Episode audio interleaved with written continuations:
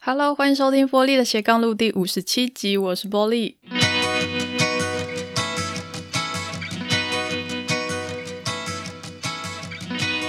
你曾经感觉茫然，不知道怎么样的工作适合自己吗？在这期节目，我想跟你介绍最近我读的一本好书，叫做《别做热爱的事，要做真实的自己》。那么，作者艾希莉，他是美国的富比士杂志的专栏作家，他同时也是一位职涯规划师。特别的是哦，他过去呢，应该说他的专业背景主要是研究政治关系。所以他曾经是美国五角大厦的反恐专家哦，他曾经被外派到一些军事基地，也就是最前线，然后要去做情报的报告、情报的观察哦。那他是真的见识过战场的恐怖的模样的。在那之后呢，他才转型成为一个职业规划师，教这些学员怎么样去找适合自己的工作，还有求职技巧啊等等。在他的事业最风光的时候呢，他曾经经营一个八个人的团队，年营业额甚至超过五百万美元。但是呢，最后因为过度的扩张，他反而陷入了一个严重的财务损失，还有卡债啊等等。最后他曾经负债台币将近千万这样。所以这一本书呢，写的是他整个职涯的探索的历程。那里面有非常多的故事，还有思考的工具，去引导读者重新的反思自己的职涯规划。那书里面的每一个章节呢，都附有好几个引导性的这种思考的问题哦，非常的适合正在找工作啊，或者是正在探索自己未来的发展方向的年轻朋友可以参考。如果你还不知道自己适合什么样的工作的话，可以试着从书里面提到的这几个角度来做思考。第一个，我们可以从书名来看，哦，它的名字提到“做真实的自己”。哦，那什么是真实的自己呢？书里用的词是核心的本质，所以它指的是一个人的能量的状态。哦，它也会是别人跟你相处的时候对你的感受。那或许我们可以简单想象成别人会怎么形容你。了解自己的核心本质为什么重要呢？因为你可以去观察，呃，哪一些职业路径会需要这些能量，呃，哪一些职业呢，是以你的核心本质作为基础。以作者来说，他的亲朋好友给他的回馈很多都是他很善于沟通，他很健谈，他很快乐。他的核心本质是很友善的，所以像是业务啊、讲师、老师，甚至是演员哦，这些职业很可能都会适合他。作者就是从这个点来观察，他才会决定要离开五角大厦的哦。因为你可以想象啊，这个军旅生活是非常紧绷，你必须要照规定。非常的紧绷，没有弹性，其实是完全不符合他的核心本质的。他的沟通，他的健谈，他的那些友善的状况，其实跟军人需要的这些特质都不太一样。哦，所以呢，他最后才会放弃他原本的这个专业走向，决定要成为一个职涯规划师，然后呢，写作还有演讲等等。我一边读的时候，其实有一边也在想哦，如果我要形容自己的核心本质的话。会是什么样子？那我可能会说自己是开朗、是温暖、是明亮的。呃，温暖是因为我身边的朋友几乎都有说过问温暖，我还有我的咨询的一些个案都有讲过。那之前公司的同事和客户有说过问开朗，我因为我很喜欢笑，就笑点很低，所以我如果很开心的笑的话，它可以让整个好像环境的氛围都变得很正向，这样。所以其实我的核心本质跟作者很像，那难怪我们都会从事写作啊、分享，还有这种职涯咨询的工作。那值得注意的是，呃，旁人眼中的你跟你眼中的自己很可能会完全不一样哦。所以如果你想要更认识自己的核心本质的话，你可以回忆看看旁边的人有没有跟你讲过类似的话，他是怎么形容你的。那如果没有的话，甚至可以试着去访问看看。你可以问看看，说，诶，你们眼中的我，哦，有哪一些的特质等等，那这会帮助你更了解你自己。那么第二个，相对于真实自我，书名里面呢，另外还提到了热爱的事，那这比较容易理解啦，它就类似是我们的兴趣哦，只是作者认为呢，兴趣它存在于我们许多的好奇之中，我们可能会对很多事情都有兴趣，可是呢，热情是存在于我们内心的。它是一种更深层次的兴趣，它是我们真实自我的一部分。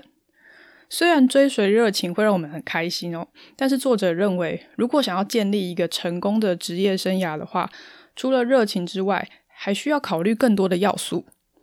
如果我们太专注在自己的热情上的话，反而可能会形成一种执念，哦，让我们看不见其他的可能性。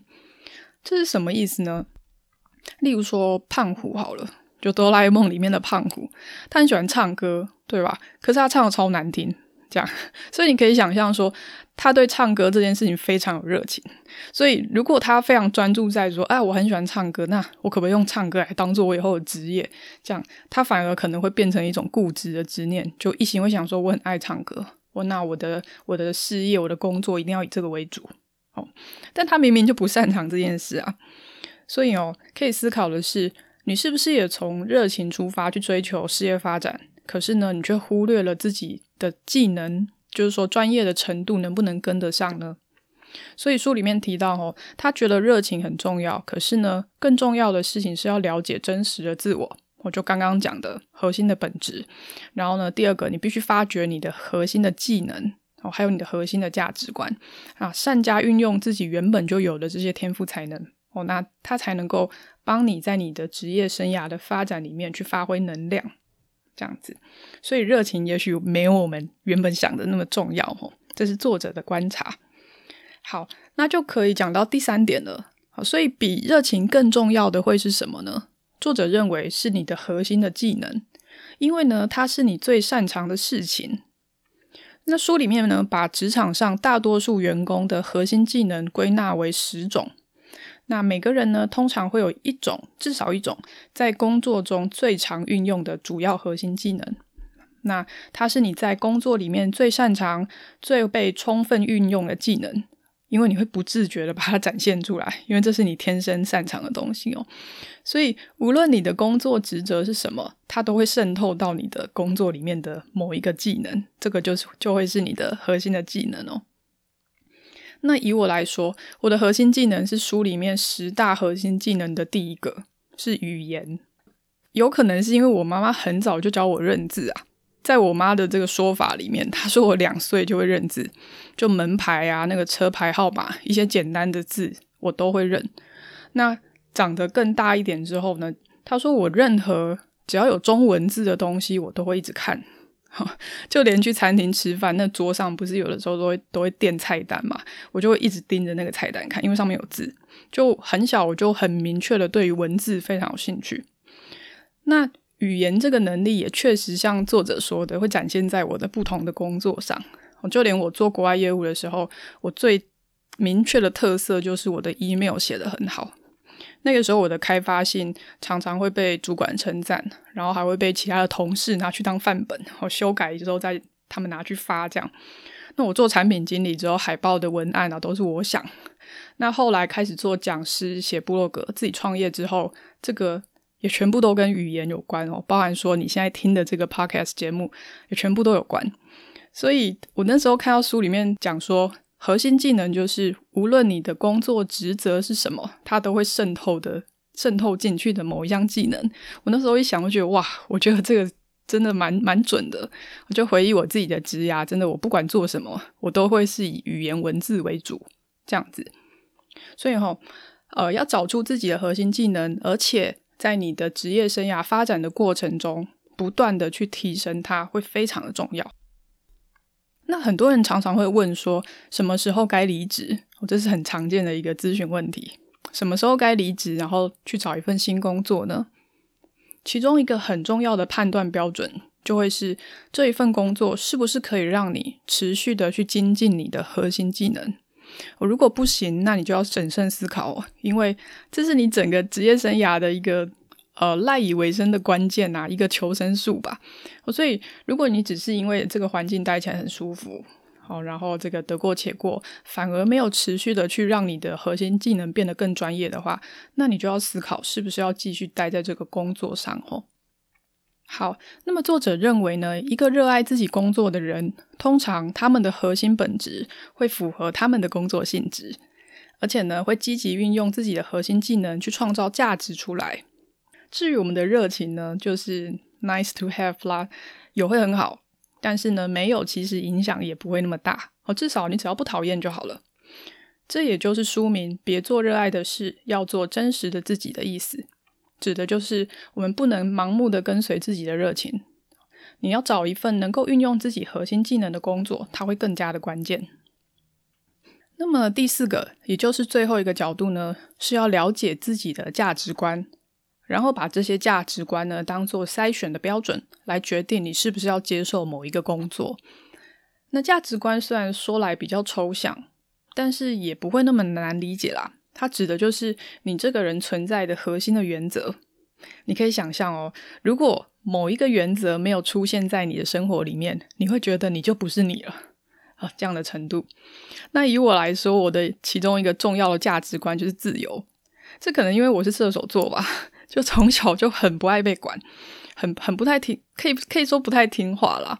就即使我成绩很好，我妈还是会常常被老师找去学校，因为基本上我不太遵守一些，就是我不懂为什么要遵守的规则，所以我就会问说为什么。这样我就很爱问为什么，然后老师就会觉得我在找他麻烦。这样，可是我就只是想要知道为什么啊，就是我很重视自由，然后我想知道原因，然后我想知道我们为什么要这样做。呃，也像是我有朋友曾经分享过哦，他被一家做博弈的公司挖角，那薪资福利很好，可是呢，他想了很久，他还是决定不要过去，原因就是因为他没有办法接受博弈产业里面有一些赌博的性质哦，他觉得他没有办法跟他。他的小朋友交代这样，所以这就表示说他的价值观里面有比较高的道德性的标准哦。那我自己回头想想，例如说，呃，我为什么当初会从很稳定的公股银行离职呢？主要就是用刚刚的四个角度来看，第一个，他的工作性质不符合我的核心价值观，因为银行要遵守大量的 SOP 啊，所有的业务你都要照规定去办理嘛。我这么喜欢自由的人，我怎么受得了？这第一个，然后第二个，呃，银行的工作完全没有用到我的核心技能，就完全没有办法让我展现我的语文的能力啊。那当然做起来就不会有成就感。哦，那第三个，银行的环境很封闭，它是不符合我的开朗温暖的核心本质的。就我的核心本质跟银行这个保守的状态完全不一样。那第四个，兴趣就不用说啊，银行的业务很无聊，这谁会有兴趣？就根本没有一项是适合的。哦，就是虽然说兴趣就是热情的这个部分，它的要求没有那么高，但我们刚刚也有讲，至少要是一个不排斥的状态嘛。哦，可是对我来说，我已经觉得无聊到会排斥了，所以根本没有一项是适合的，难怪我做一年就就受不了，就离职了。那也许也就是因为我本身跟这本书的作者一样。都是职涯咨询师，而且呢，也在自己的职业生涯发展里面去做过很多的摸索，走过很多的弯路，所以才会对书里面这几个分析的角度特别的有共鸣吧。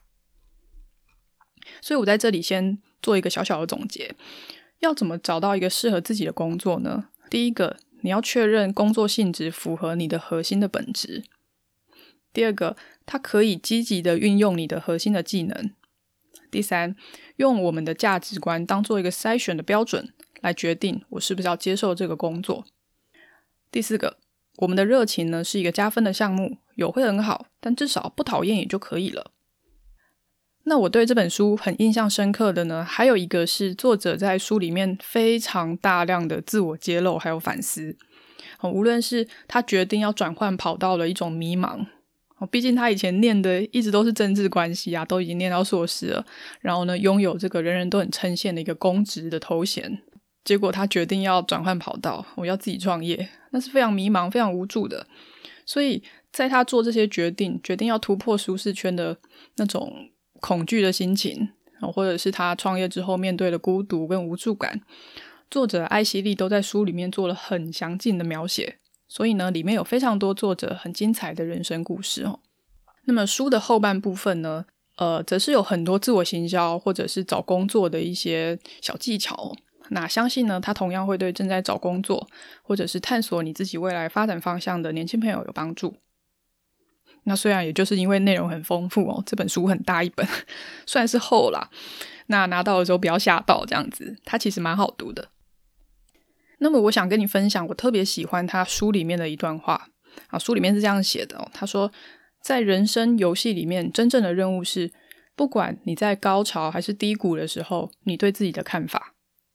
永远不要剥夺自己在人生低潮时的尊严，永远要面对真相带来的困扰。你的真实自我比一切都重要。什么叫做面对真相带来的困扰呢？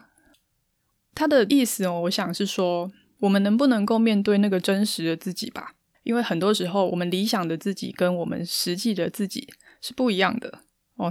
那我们以胖虎为例好了，他能不能够面对他唱歌就是很难听的这件事情？他能不能够接受说，我此生我就算再喜欢唱歌，我唱歌就是不好听，别人就是唱的比我好。如果我要做一个歌手，我可能永远都不会红。这样你能不能够面对这件事情？如果你愿愿意面对这个真相的话，你接受它，你才有办法去走出一条其实可能会更适合你的路。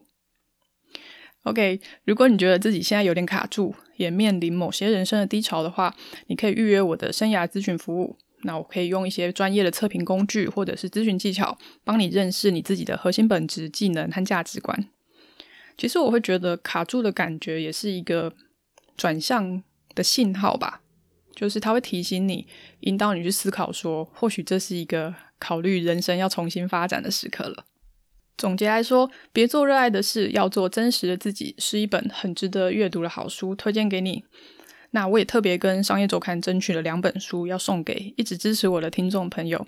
所以呢，欢迎你在今年的三月十八，就这礼拜啦，中午十二点前，你可以到 IG 搜寻玻璃的斜杠路，在这期节目的贴文下面留言，遵守相关的规定，你就有机会得到这本好书哦。谢谢你收听今天的节目，欢迎你把这期节目分享给你身边需要的朋友，或者是私讯留言和我分享你的心得。玻璃的斜杠路，我们下次见喽，拜拜。